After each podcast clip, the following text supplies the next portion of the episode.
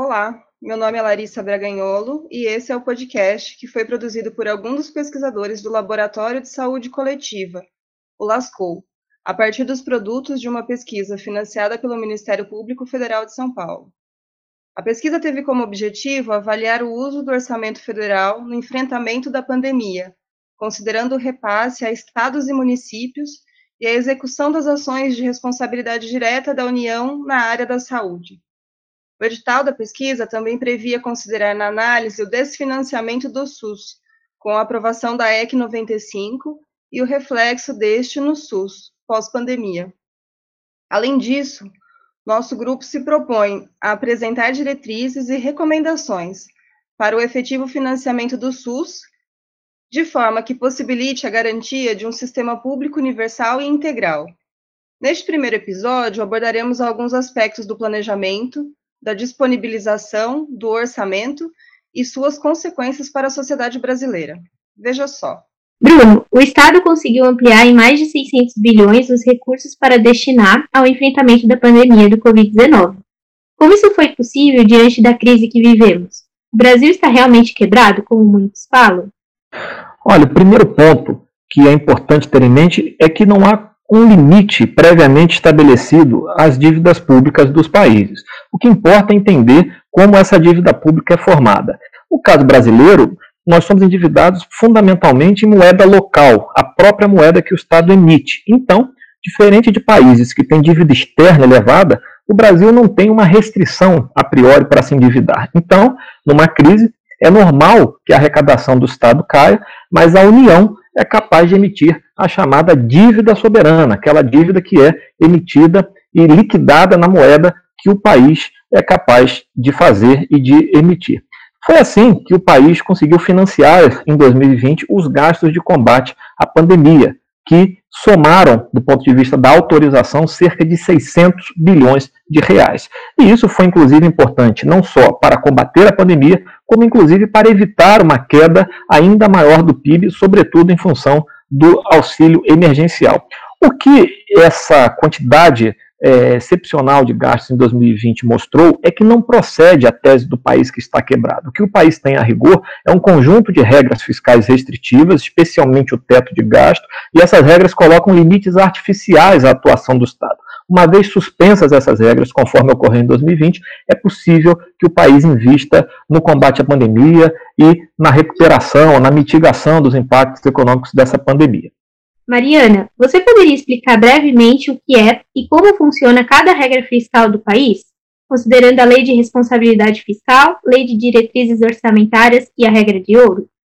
Claro, é, a regra fiscal do país é basicamente composta por três regrinhas, né? A, re, a regra da meta do resultado primário, previsto pela Lei de Responsabilidade Fiscal, o teto de gastos, previsto pela Emenda Constitucional 95, e a regra de ouro. Basicamente, a regra da meta do resultado primário prevê o estabelecimento de uma meta para a subtração das despesas primárias pelas, rece pelas receitas primárias, o que não inclui aí o financiamento associado né, ao pagamento da dívida. O efeito básico desta regra é que, quando há uma queda de arrecadação, invariavelmente há uma, uma diminuição da despesa. Por isso, os economistas chamam esta regra de uma regra procíclica, pois, quando há uma queda de arrecadação, é o momento mais oportuno para que se mantenha, né, se assegure as despesas, principalmente relacionadas ao orçamento da Seguridade Social, né, em que inclui-se as despesas do SUS. A regra do teto de gastos, previstos aí pela emenda constitucional 95, ela limita o gasto em saúde, né, com base no gasto de 2017, corrigido apenas pela inflação. Ela comumente é, é conhecida como uma regra de congelamento, mas na verdade o seu efeito é de diminuição desses recursos previstos para o Sistema Único de Saúde. Por fim, a regra de ouro, ela impede o endividamento além do montante das despesas de capital. Essa regra tem como racionalidade evitar o endividamento para financiar as despesas correntes, que são aquelas utilizadas para a manutenção dos serviços públicos de saúde que já existem. No entanto, o problema dessa regra é considerar dentro desta, de, é, dessas despesas correntes, é, despesas que de fato não protegem as gerações futuras. Por exemplo, Gastos com parcerias de transferência de tecnologia são despesas correntes, mas também beneficiam né, as gerações futuras. O efeito da conjunção dessas regras é que, quando há uma queda de arrecadação, a despesa, né, dada a meta primária e o teto de gastos, ela também se ela também diminui, o que faz com que essa despesa, esse teto de gastos com saúde possa, pode ficar aquém, né, a menor do que esse teto. Por isso que, né, mesmo que haja um, medidas para a elevação da arrecadação, elas não terão efeito é, imediato, porque elas não serão eficazes, né, uma vez que é, será preciso, então, rever as regras fiscais. Bruno, além dessas leis, tivemos a aprovação da Emenda Constitucional 95 em 2016, certo? O que ela significa e realmente era necessária a sua aprovação para termos o controle fiscal? Olha, a Emenda Constitucional 95, ela impacta o Sistema Único de Saúde de duas maneiras diferentes. Primeiro, ela congela as despesas globais da União, chamadas despesas primárias, de modo geral, as despesas para as políticas públicas, é, nos níveis de 2016 e permite que essas despesas sejam atualizadas apenas pela inflação, pelo índice oficial de inflação. Além disso, as despesas de saúde foram congeladas nos seus valores mínimos obrigatórios de 2017, ou seja, a partir de 2018, os valores mínimos obrigatórios de saúde apenas atualizam o piso que existia no ano de 2017. Este congelamento do piso de aplicação de saúde retirou 22 bilhões e meio de recursos da saúde entre 2018 e 2020, sem considerar os gastos extraordinários da pandemia. Inclusive, novamente, vale salientar, quando foram suspensas as regras fiscais, foi possível ampliar os gastos do Sistema Único de Saúde, o que mostra que a emenda constitucional 95 não era necessária, o país não estava quebrado, foi possível financiar gastos extraordinários do SUS em 2020 e a, isso teve o menor custo não é, do país em termos de taxa de juro que seguiram é, baixíssimas. Então, a emenda constitucional 95 foi feita sob a justificativa de um país quebrado, de um país que não tinha recursos para financiar suas políticas, mas o que ocorreu em 2020 mostra claramente que há recursos sim disponíveis para financiar o Sistema Único de Saúde, que, repito, perdeu 22 bilhões e meio com o congelamento do piso de aplicação pela emenda constitucional 95. A regra foi suspensa em 2020 e foi retomada em 2021, implicando novas perdas para o SUS, mesmo em meio ao, ao recrudescimento da pandemia que nós vivemos. Fioro, sobre a F95 que o Bruno acabou de comentar, como ela tem afetado a disponibilização de recursos para a saúde, e principalmente agora, durante a pandemia? Olha, Chau, a nossa capacidade de resposta a uma emergência sanitária, uma crise sanitária tão grave como essa proporcionada pela pandemia de Covid, está né, é, tá diretamente relacionada a essa questão. Né. Na verdade, já impacta desde antes, quando, por exemplo, se desestruturou a atenção básica brasileira, né, com o fim do mais médicos, com a desestruturação dos NASFs em muitas regiões do país.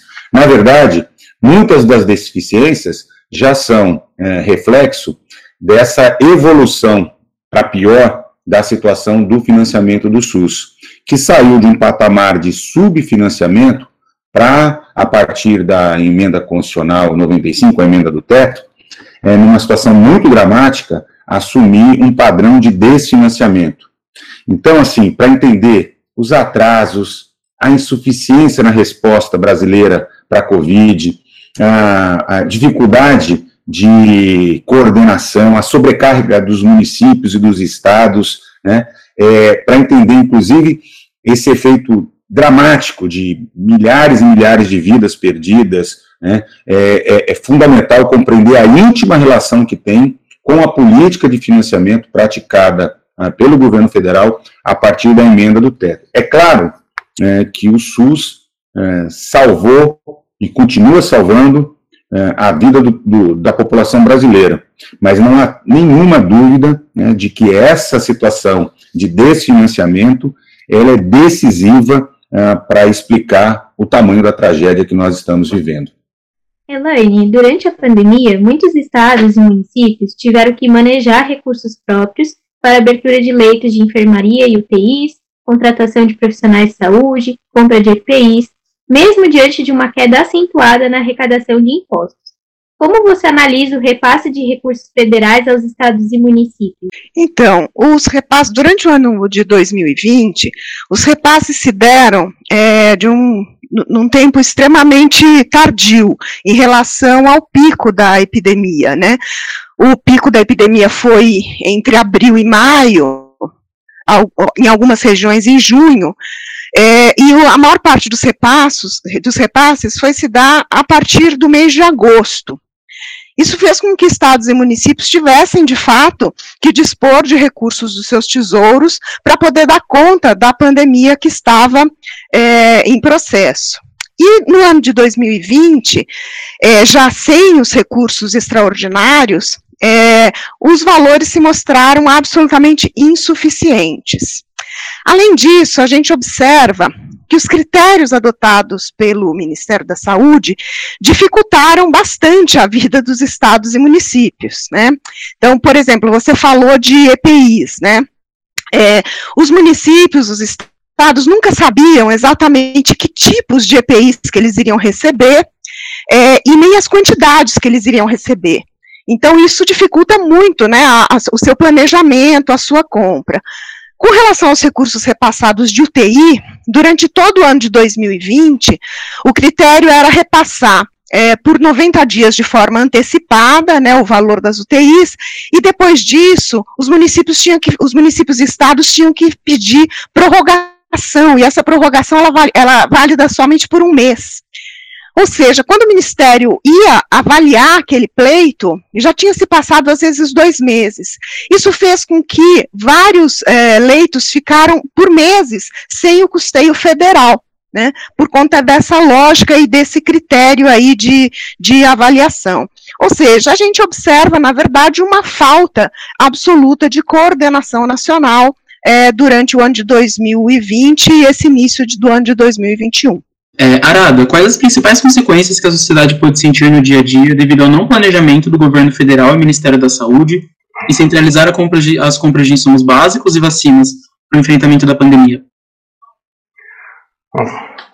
Nós podemos observar vários, vários problemas, sentirmos várias questões com consequências ruins para a sociedade, né?